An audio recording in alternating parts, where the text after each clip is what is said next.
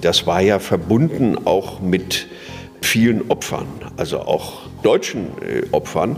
Gedenktag oder Feiertag? Es ist unvorstellbar, dass Friedrich Ebert Adolf Hitler zum Reichskanzler ernannt hätte. Ich habe da mal eine Frage. Mein Name ist Reit Saleh und heute treffe ich Peter Brandt, Historiker. Lieber Peter, ähm, ich darf Herr Peter sagen, du bist Sozialdemokrat. Zurzeit diskutieren wir alle gemeinsam über die Bedeutung des 8. Mai. Wofür steht für dich der 8. Mai? Der 8. Mai wird ja oft genannt als Tag des Kriegsendes und der Befreiung. Äh, ist nicht ganz korrekt, weil der Krieg in Asien ja noch bis Anfang September 1945 weiterging.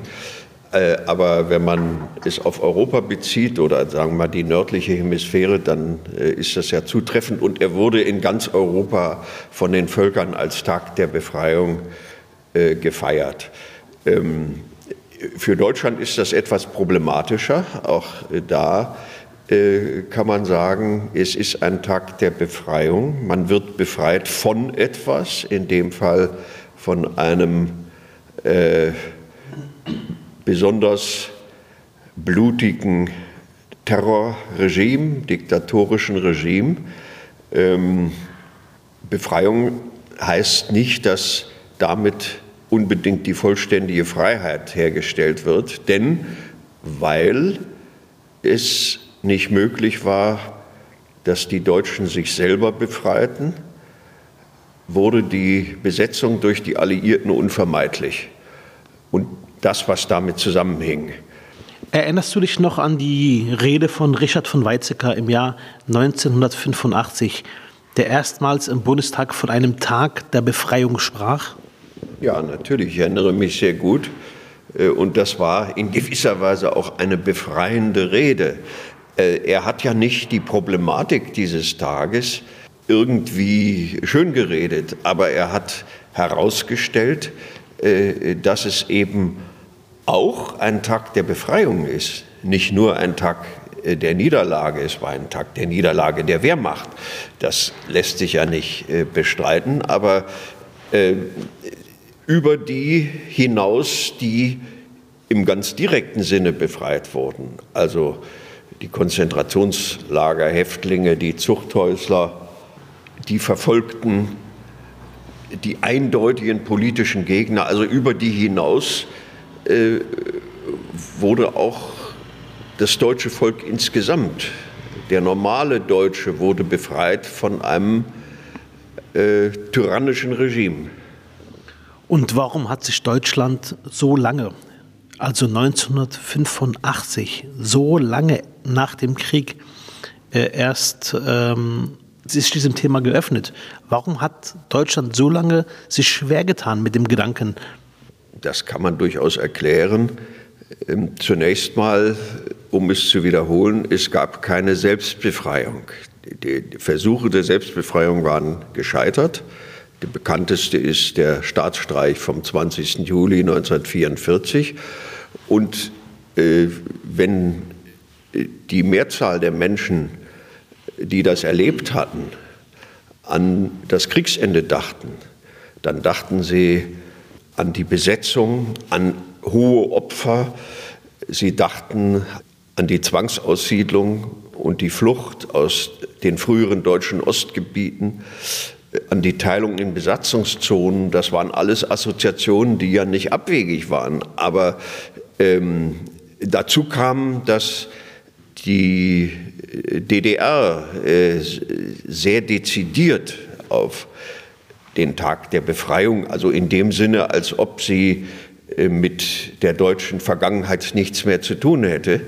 Ähm, das hat dann auch noch mal so eine Gegenreaktion hervorgerufen und vielleicht musste es 40 Jahre dauern, bis äh, diese Distanz Distanz einerseits, äh, aber auch die Empathie gegenüber den Opfern da war, äh, dass man das wirklich als Tag der Befreiung, zumindest auch der Befreiung, wahrnehmen konnte.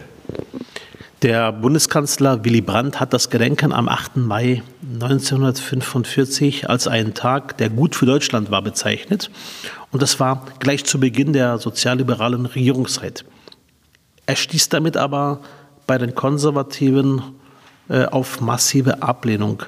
War Willy Brandt seiner Zeit voraus? Naja, man kann vielleicht sagen, so wie andere Nazi-Gegner äh, aktive Nazi-Gegner war ja natürlich denen voraus, die äh, entweder als Anhänger des Regimes oder Mitläufer ähm, das mitgetragen haben und dafür mitverantwortlich sind, äh, dass es bis 1945 weiter existierte und den Schaden anrichten konnte, die Verwüstungen, die Menschenopfer, äh, die wir kennen. Das, äh, in dem Sinne kann man natürlich sagen, war er der Zeit voraus. Und für ihn war es einfacher, sich zu dem Befreiungsaspekt zu bekennen. Ich will aber auch hinzufügen, dass für ihn immer wichtig war, auch in der Exilzeit, Auffassungen zu widersprechen, die von einer gleichmäßigen Schuld des ganzen deutschen Volkes äh, ausging. Also da war für ihn wichtig, genau zu differenzieren, äh, was Schuld und auch Verantwortung, was nicht identisch ist, bedeutet. Äh, dazu hat er sich sehr eingehend geäußert. Wie empfindest du heute den offiziellen Umgang Deutschlands mit dem 8. Mai? Also ich würde es begrüßen, wenn, wenn es einen Gedenktag äh, auf Bundesebene gäbe, was den 8. Mai betrifft. Gedenktag oder Feiertag? Wenn man es wörtlich nimmt, äh, das Feiern ist äh, nicht so ganz unproblematisch, wenn man an den 8. Mai 1945 äh, denkt, denn ähm, wie gesagt, also das war ja verbunden auch mit vielen Opfern, also auch äh, auch deutschen äh, Opfern.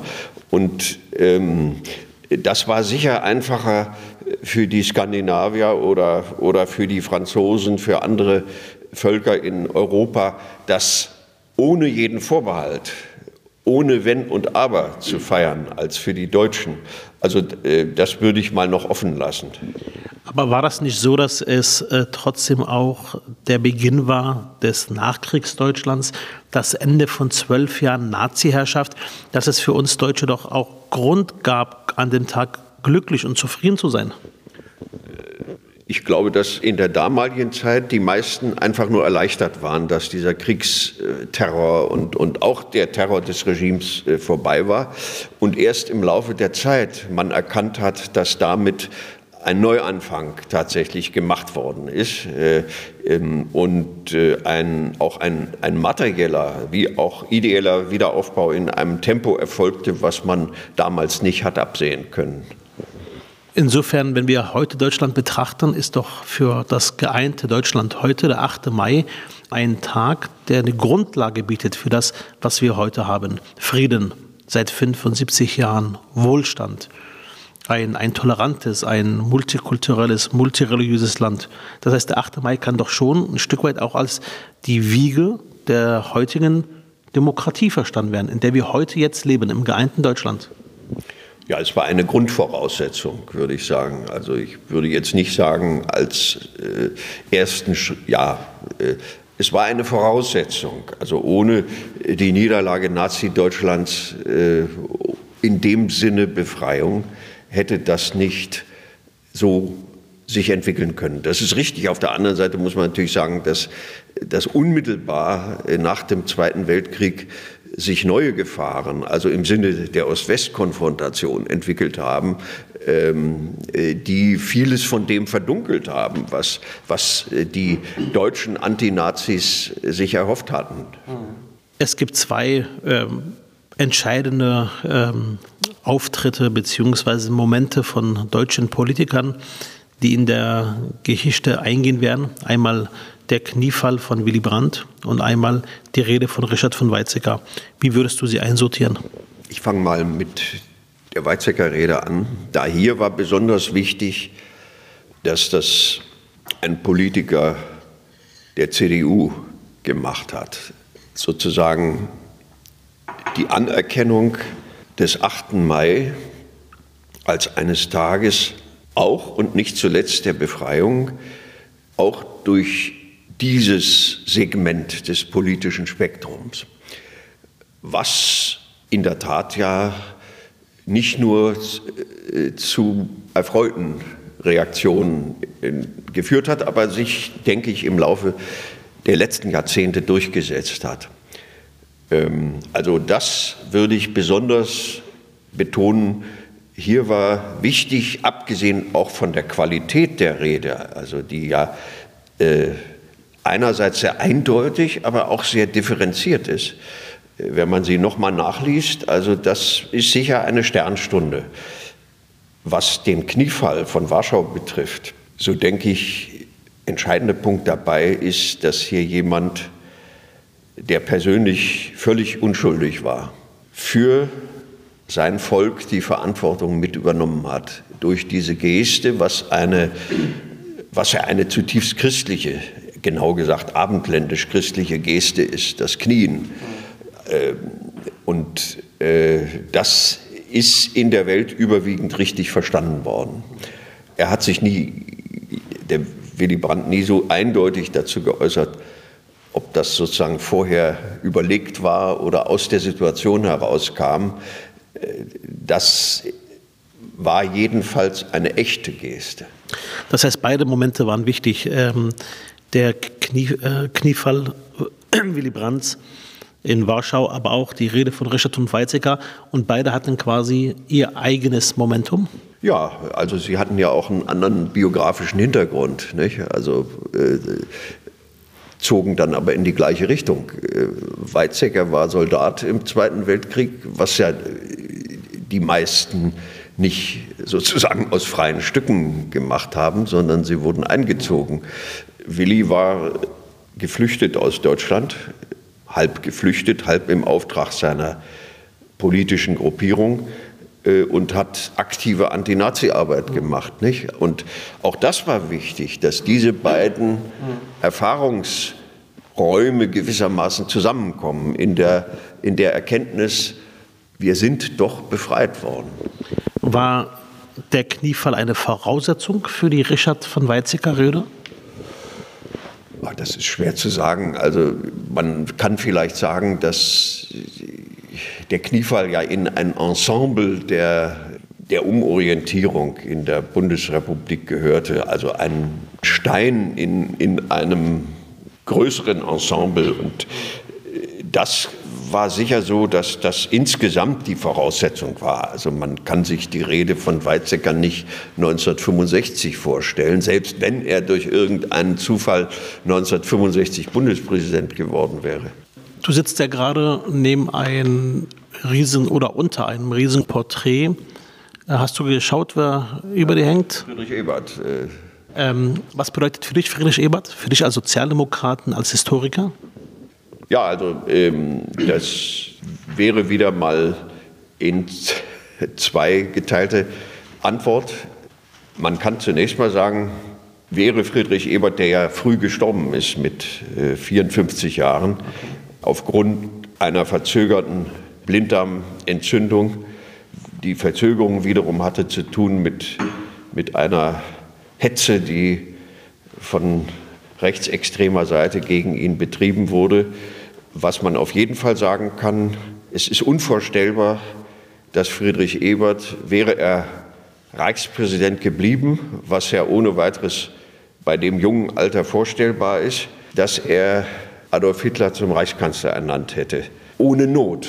Und äh, also insofern war das tatsächlich ein wichtiger Bruch, die Wahl äh, des überzeugten Monarchisten Paul von Hindenburg zum Reichspräsidenten. Auf der anderen Seite kann man durchaus über Eberts Rolle im revolutionären Umbruch 1918, 19 auch kritisch diskutieren.